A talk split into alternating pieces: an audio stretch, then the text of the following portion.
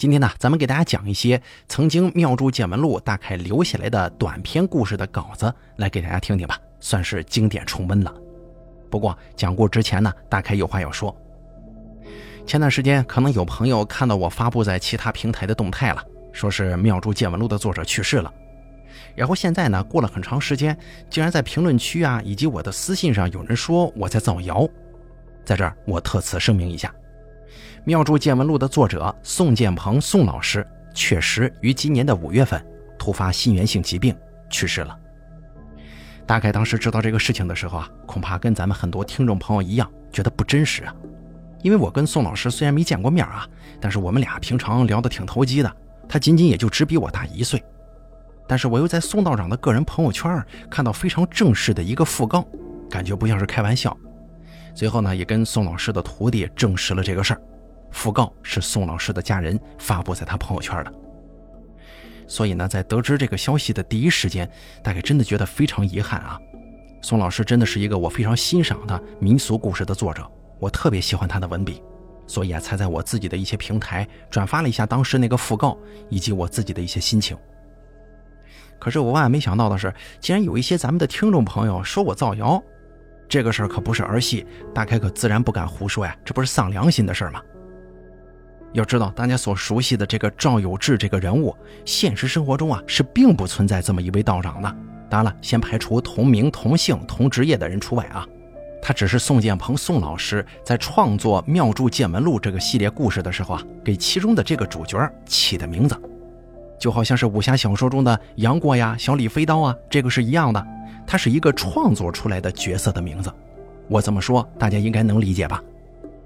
甚至有一些朋友在私信里问我，想找这个赵道长看事儿啊，索要地址啊、联系方式啊等等等等的，往往我都会告诉对方，这个赵道长赵有志是不存在的，他只是一个故事里的人物而已。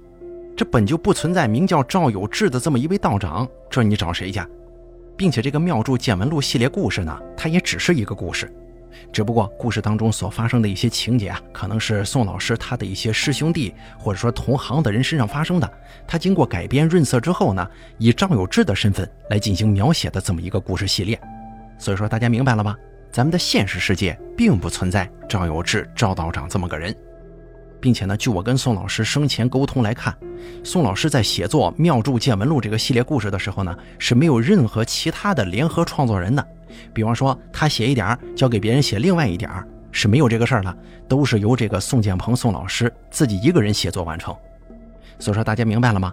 也希望大家呀，不要在评论区呀或者私信说什么让我辟谣之类的。像这种造谣啊，或者说是咒人家死啊之类的事儿，大开不会干。而大开我发文悼念，仅仅只是悼念这位跟我关系挺不错的作者朋友宋建鹏宋老师。与其他的道长啊、庙宇啊、公观呐，以及同名同姓者均无任何关系，天地良心，大开也没有任何含沙射影的成分。所以说，希望大家能够明白，我只是在悼念一个我素未谋面的作者朋友而已，仅此而已。至于其他方面的事情，一概与大开无关。特此声明，以后也不会再提了。还是那句话，逝者已逝，望安息。也希望宋老师的家人能够节哀，尽快走出阴霾。行了，现在仅剩下的这几个为数不多的小短片，再算是给大家讲一讲，重温一下我们非常喜欢的《妙珠见闻录》系列故事吧。给大家讲一个叫做要签的故事。许多寺院道观里都能求签，信士前去神前上香，然后拿过签筒，在心里默念要问卜的事，随即啊从签筒中摇出一支签来，通过抛掷角杯来确定这支签，再去找对应的签文。而签文上写的呢，多是一些诗句，用隐晦的方式对求学呀、事业呀、财运呐、婚姻方面进行指点。然而，在一些宗教大省，不只是有这种对前程、事业、姻缘指点的签，还有专门写了各种药材的，叫做药签。这个不知道大家听说过没有啊？旧时候有一些人得了疑难杂症，大夫又无能为力，都会由家人去庙里求这么一支药签。按照药签上的剂量煎药给病人吃，哎，时常会出现一些奇效啊。康复之后再亲自去庙里还愿。可有些时候，病人得的是根本无法通过汤药治疗的疾病，又或者是有人认错了字，拿错了签文，这个求药签呢，难免会闹出一些麻烦来。所以许多地区为了避免这种风险，干脆就把这个药签给取消了。湖南这样的宗教大省，也只有极个别的公馆还保留着求要签的传统。那是三年前，我在庙里坐着接待香客，看见有一位面生的中年妇女，很熟练地上了香，然后自己拿过签筒，闭着眼，一边嘴里念叨着什么，一边摇这个签筒。不一会儿，从里面摇出一支签来。没等我上去帮她抛掷教杯，她就自己拿过神案上的教杯抛了起来。落地的时候啊，两只脚杯一正一反，是个圣卦。中年妇女接下来把签筒和脚杯放回神案。走到侧边挂满了签文的墙上去找，找了一阵，她挠了挠头，站在原地，看样子有些不知所措了。我走上前去就问道：“您抽的是第几签呢？我帮您找。”中年妇女问我：“你们这儿没有药签吗？”我说道：“哦，药签呢？现在我们这儿都没有了。有病的话，还是去医院保险一些。万一求签的时候搞错了，这个可是要出事儿的。”中年妇女皱起了眉头说：“不是吧？我们家那边就能求药签呢，给很多人治好了病，从来没出过问题。”我说道：“可能您住的地方比较偏，要不您去老地方求药签去？我们这儿实在没有。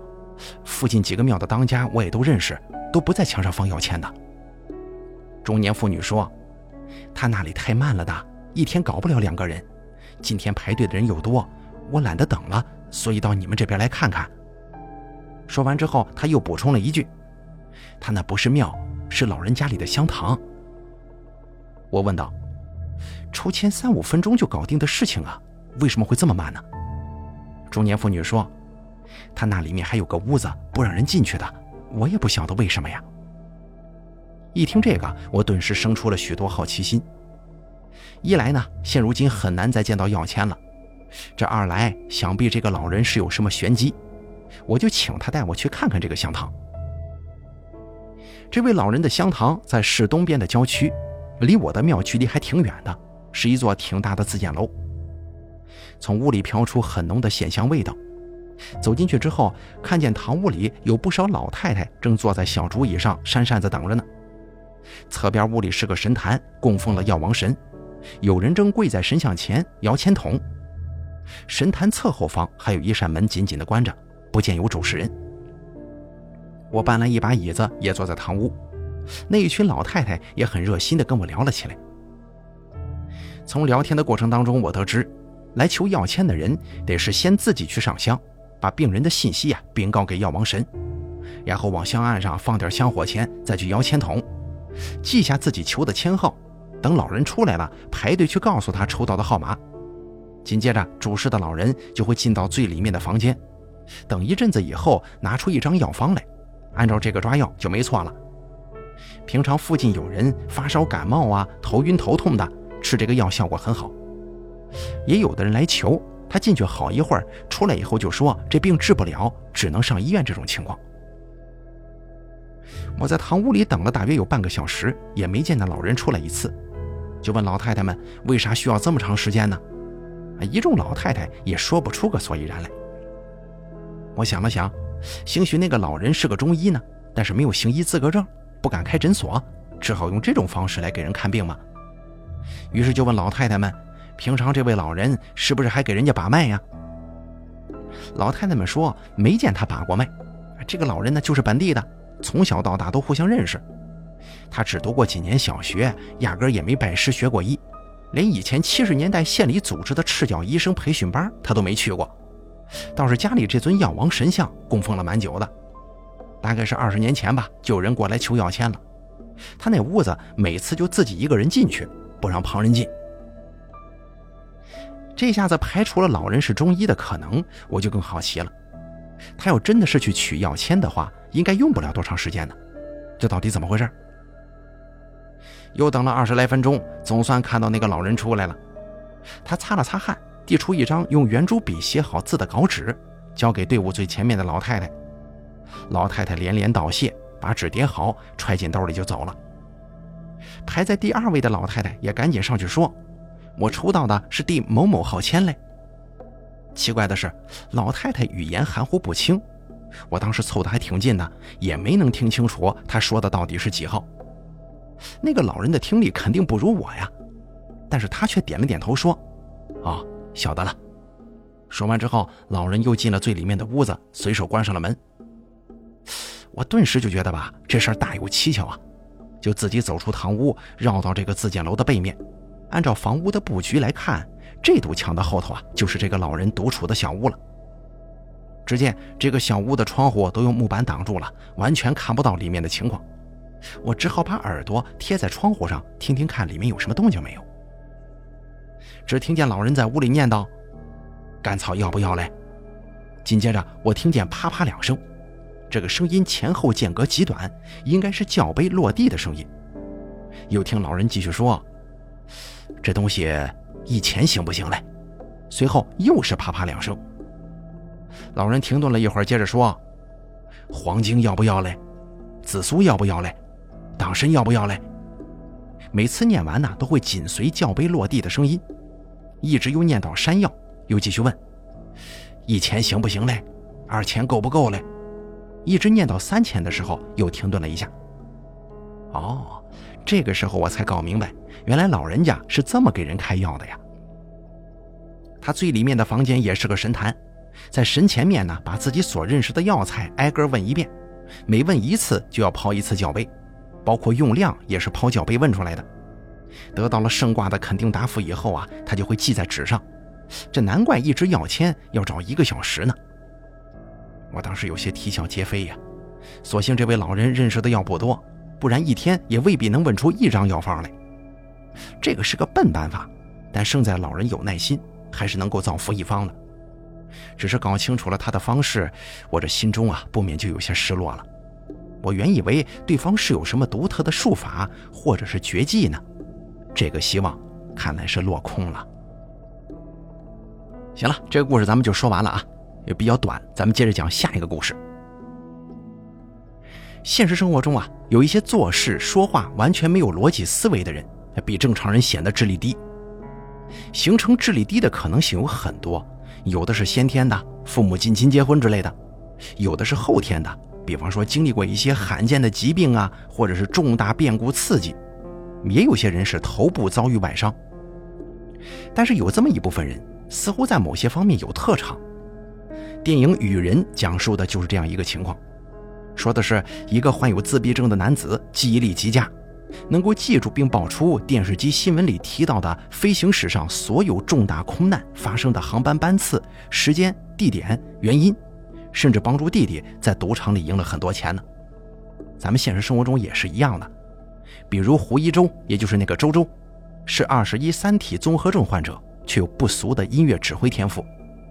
周围身患有顽固性低血糖以及智力发育低下，却在二零一四年《最强大脑》节目当中向全国观众展示出了他的非凡速算才能，靠心算准确给出十多位数字开根号运算的结果。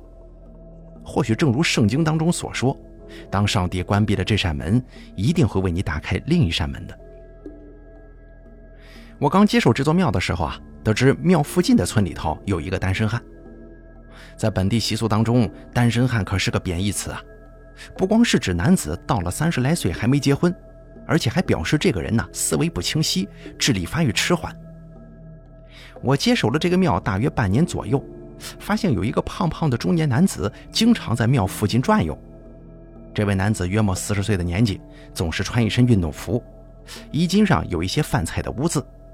有时候拿着根钓鱼竿在庙后面放生池里钓鱼，因为他根本就没放鱼饵啊，所以一条鱼也钓不上来，让我有一种他是姜子牙转世的感觉。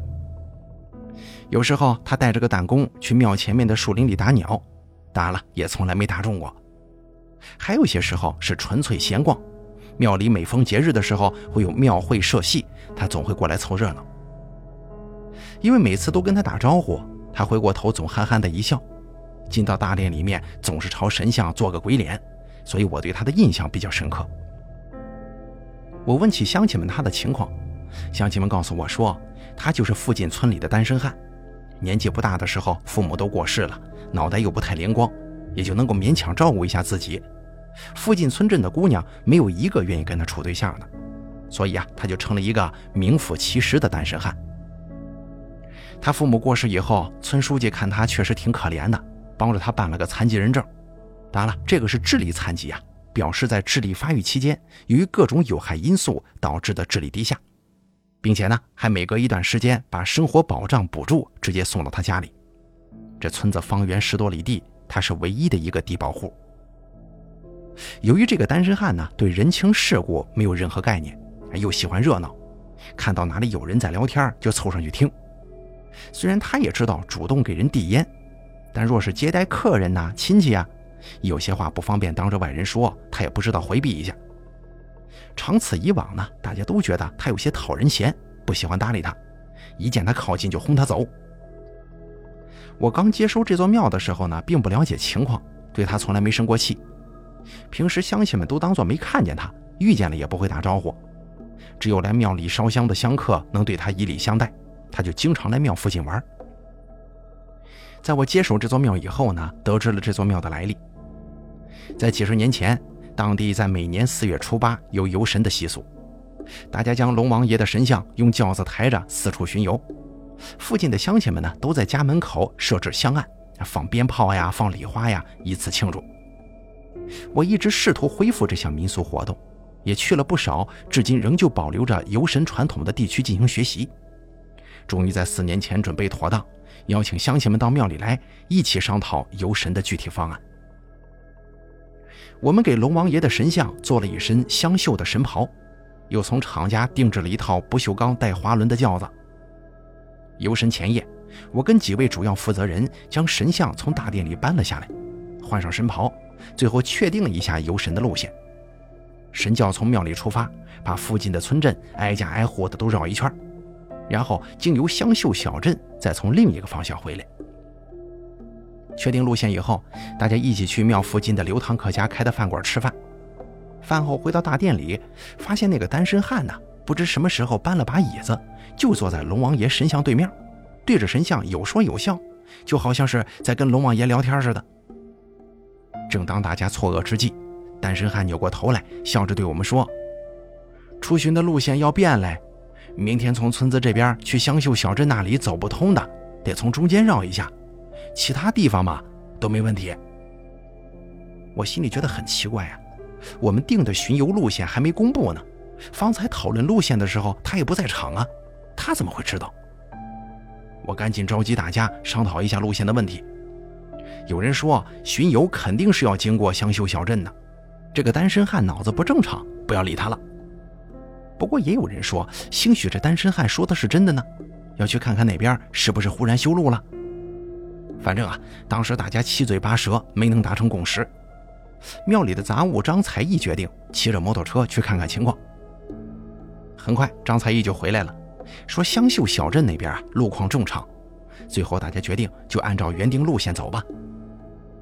隔天一早，我们推着神轿巡游出村，准备从大路上到香秀小镇。可是没想到走到近前才发现，这里进行了交通管制啊！一打听才知道，原来是天蒙蒙亮那会儿，有一辆载着硫酸的大货车从这里翻车了，硫酸泄漏。交警过来之后封了路，一时半会儿啊还难以清理干净。香秀小镇是长形的，只有一条街。我们原计划是从镇上经过，镇子的入口交通管制，没办法呀，只能从别处绕行。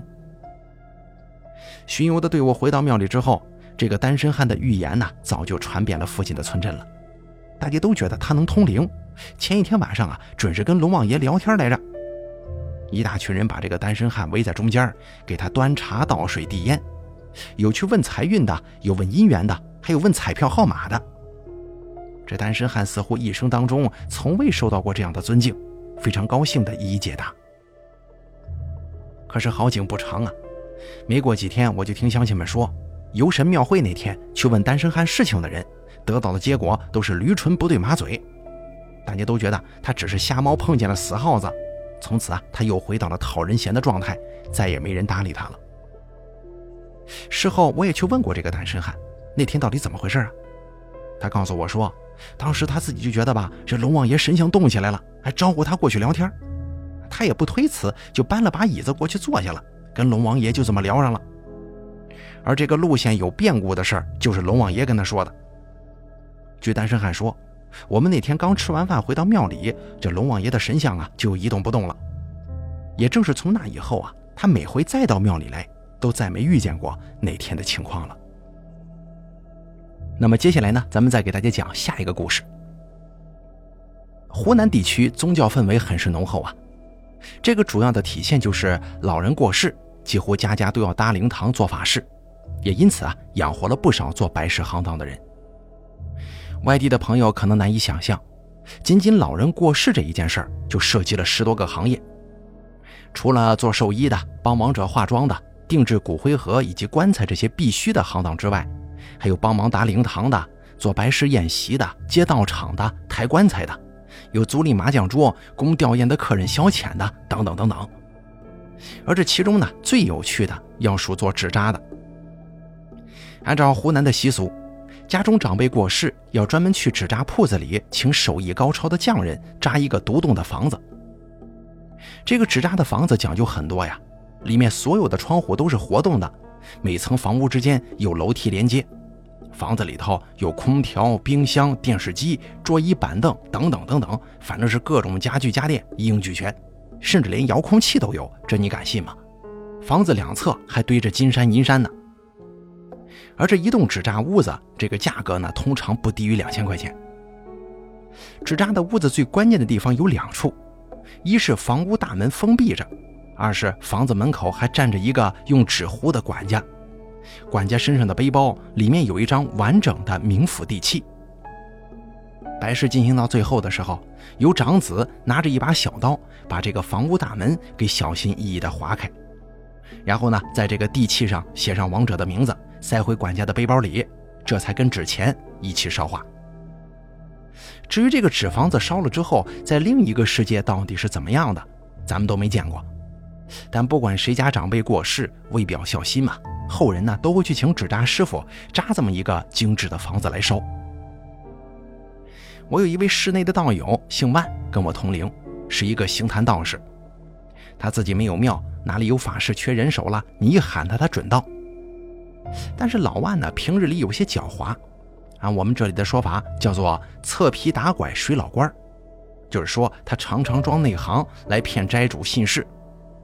按照北方的方言来说，他是属于比较鸡贼的一类人，常常使一些小聪明占别人便宜，宁死不肯吃亏呀。两个月前，万道长的一位好朋友的父亲过世了，而这位朋友呢，不巧正在东南亚出差，收到消息连夜订了返程的机票，而因为疫情的原因，回来之后需要隔离，只好由家人负责操办后事。他想起扎房子，这是一个单独的项目啊。通常不在丧葬行业的服务范围之内，于是就打电话托万道长帮忙去纸扎铺子里买一栋已经扎好的纸房子，买好以后再跟他算钱。而这个时候呢，万道长心中就打起了小九九，寻思着要是买贵了，朋友肯定会怀疑他在中间吃了回扣。这房子如果送到灵堂里头，又免不了要随一些份子钱呢。要是直接请纸扎铺子的人送货，这又得多掏车费呀。最后，万道长干脆给我打电话，把事情的原委说了，就问能不能把房子送到我这里烧，请庙里的阴差夫丁帮忙给他朋友的父亲送过去。我想着吧，这也是好事啊，没犹豫就答应了。可是当天下午，万道长来我庙里的时候，我就傻眼了，因为他手里头啊只提着一片硬纸板。我就问道：“你说的房子呢？”万道长扬了扬手中的硬纸板，就说。哎，这不就是吗？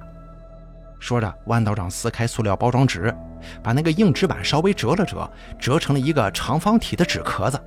而这个纸壳子的六个面是印刷好的房屋的模样。我很好奇啊，怎么会有这种东西呢？捡起地上的塑料包装，才发现里面还有一个纸做的王冠。原来啊，这是给小孩子玩的那种立体卡纸。我说道：“你这玩意儿能行吗？多少钱买的？”万道长说：“四十块钱，这玩意儿不也是个房子吗？反正都是拿来烧的，没事儿。”说完之后，他自己去取纸笔，写了一张地契和押碟，又撒了一些纸钱在这个硬纸壳房子四周，点起火来烧了。我特别留意到，他是等房子烧得看不出轮廓了，才拿出手机拍了一下，随后发了个语音信息说：“兄弟，你就放心吧，我给你父亲买了个好大的房子，刚烧完呢。哎，你看看照片发给你了。”发完语音之后，万道长跟我道了谢就走了。隔了一个多月，我去市里做法事的地方刚好在万道长家附近。法事结束之后呢，我就想着联系他一块吃顿饭呗。万道长说他那位好朋友也在，正要去拜访这附近住的一个下菩萨的人。什么叫下菩萨呀？湖南地区呢管出马仙尊称叫做下菩萨，如果用不太尊敬的话，也可以称之为马脚。上次我在庙里烧的纸房子还没谢谢我，干脆啊一起去见一下这位下菩萨的人，见完了再找个馆子吃饭得了。我答应了，万道长随后发了手机定位过来，我就按照定位导航找到了这个下菩萨的人家里。一进门，我看见一位中年妇女正在大声痛哭，我很好奇地问万道长：“她哭什么呀？遇见啥事了？”万道长一摆手说：“我哪知道啊。”万道长那位好朋友恭敬地问道：“师傅，你哭什么呀？是不是我父亲在那边过得不好啊？”中年妇女一边哭一边说。你爸爸真惨呐，他家房子破破烂烂的，连个窗户都没有，家里面空空的。房子破也就算了，这门还是封死的，进都进不去。你爸爸一直在家门口打转呢。而当这位朋友听了这些话之后，脸色铁青的看向了万道长。好了，咱们本期这个《妙珠见闻录》系列故事呢，就给大家讲到这儿了。这是大开仅剩的几个还没有讲的非常短的小短篇的故事啊。以后肯定也没有了。大家也都知道啊，以前《妙珠见闻录》就停更过一段时间。那个时候我就问宋老师，我说怎么不写了呢？宋老师说，我要是再写的话就纯瞎编了，就是以前收集的那些故事素材呀，还有一些师兄弟呀、道友们的经历呀，已经该写的都差不多了。这个纯粹的瞎编乱造吧，宋老师不愿意写。在今年二月份的时候，还跟我说他要开办一个全新的栏目，他想以一个全新的角色呀、视角啊。或者写作方式来写一些全新的内容，我到现在还留着这个聊天记录呢。可是谁能想到现在突发了这样的事情，只能说非常遗憾呐。也希望咱们在座的听众朋友们能够多多的保重自己的身体，毕竟这个身体健康才是第一位的。